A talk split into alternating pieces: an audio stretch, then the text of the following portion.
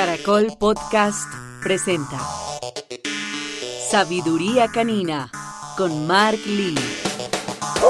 ¿Qué desespero tan grande puede llegar a ser que todo el día el perro se esté comiendo todo en la casa? Eso puede llegar a ser deprimente para los amos. Puede generar una rabia desesperante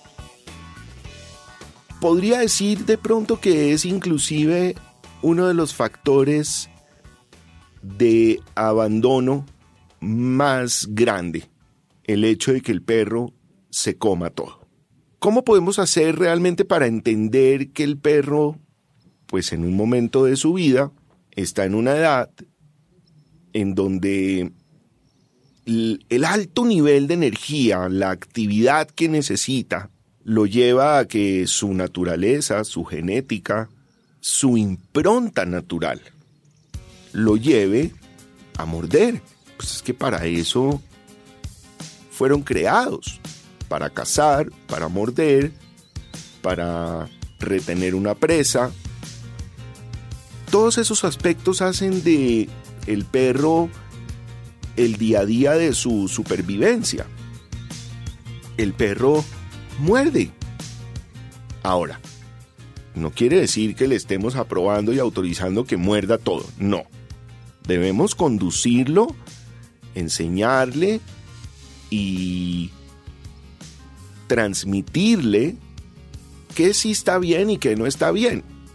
Recuerden que siempre vamos a recordar a través de todos estos episodios los cinco pilares de mi sabiduría canina. A través de estos cinco pilares y a través de esta mecánica que yo les enseño, ustedes logran implementar una estructura de disciplina correcta con sus animalitos de compañía. Parámetros, disciplina, ejercicio, afecto y diversión. Si nosotros aplicamos estos cinco pilares y trabajamos con ellos en la estructuración de esto, seguramente nuestros animalitos de compañía van a entender mucho más rápidamente qué pasa durante el día, qué sí puedo y qué no puedo. El tema de morder todo y de comerse todo se vuelve un hábito para el perro. Y como no hay una estructura de itinerario ni de disciplina, y obviamente no se ha implementado una ni de juego ni de ejercicio, pues entonces el perro termina mordiendo todo pues porque no tiene nada más que hacer. El problema no es que muerda todo, el problema es que muerda lo que no debe morder. Y por eso el perro escoge si nosotros no le enseñamos.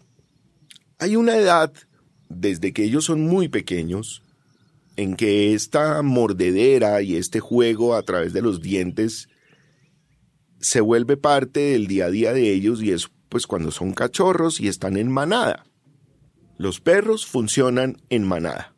Funcionan en manada para aprender, funcionan en manada para sobrevivir, funcionan en manada para convivir con nosotros, funcionan en manada para defenderse, funcionan en manada para instruir a los perros cachorros sobre su nueva experiencia de vida y evidentemente eh, pues es un tema que nos conduce a poder entender cómo funciona la manada.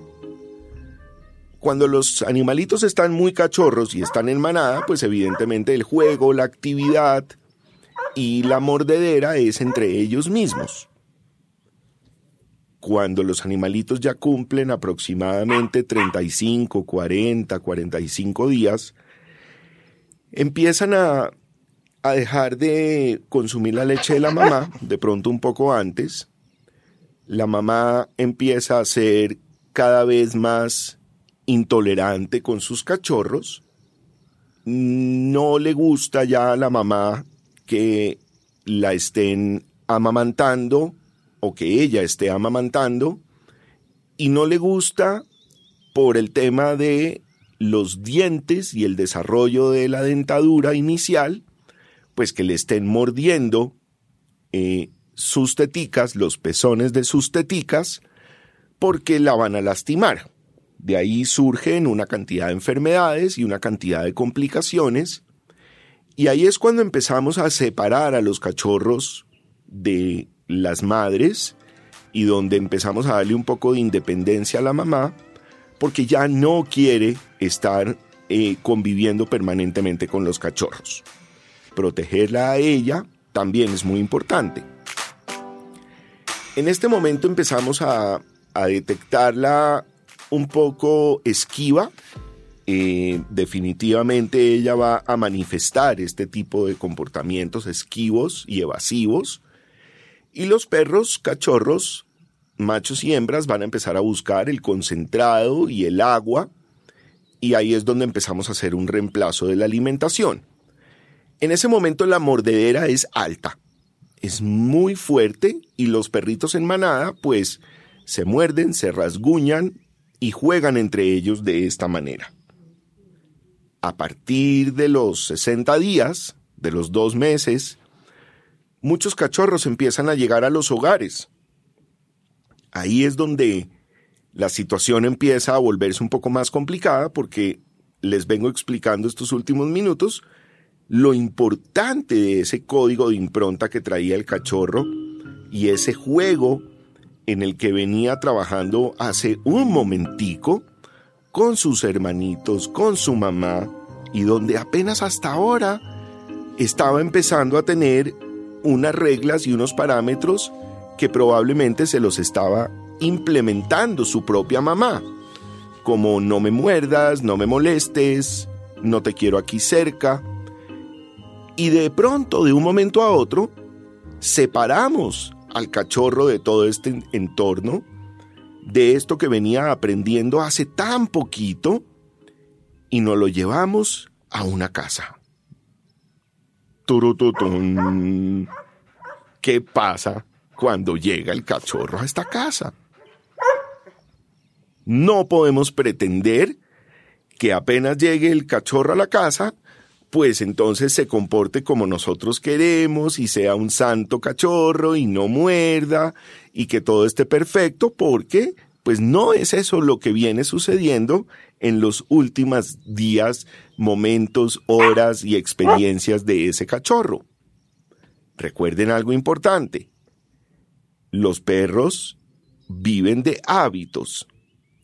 Los hábitos se constituyen en el día a día de esa rutina. De esta manera, la rutina se la debemos ayudar a implementar nosotros para poder generar buenos hábitos. Si tu perro está mordiendo todo, si estás pasando por una situación muy complicada para que tu perrito aprenda qué sí debe morder y qué no debe morder, es bien importante entender en qué etapa está tu cachorro, de dónde viene, qué pasaba en ese momento antes de llegar a ti o contigo. ¿Estaba de pronto muy bebé? ¿Estaba de pronto en un momento donde sus dientes estaban empezando a mudar y la mordedera se incrementó? Estamos aprendiendo qué pasa cuando mi cachorro muerde todo, cuando mi perro muerde todo.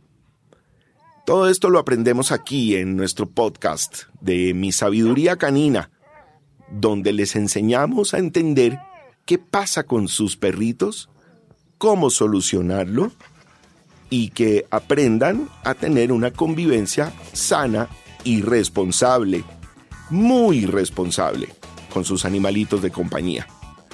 Ya seguimos con Mi cachorro muerde todo.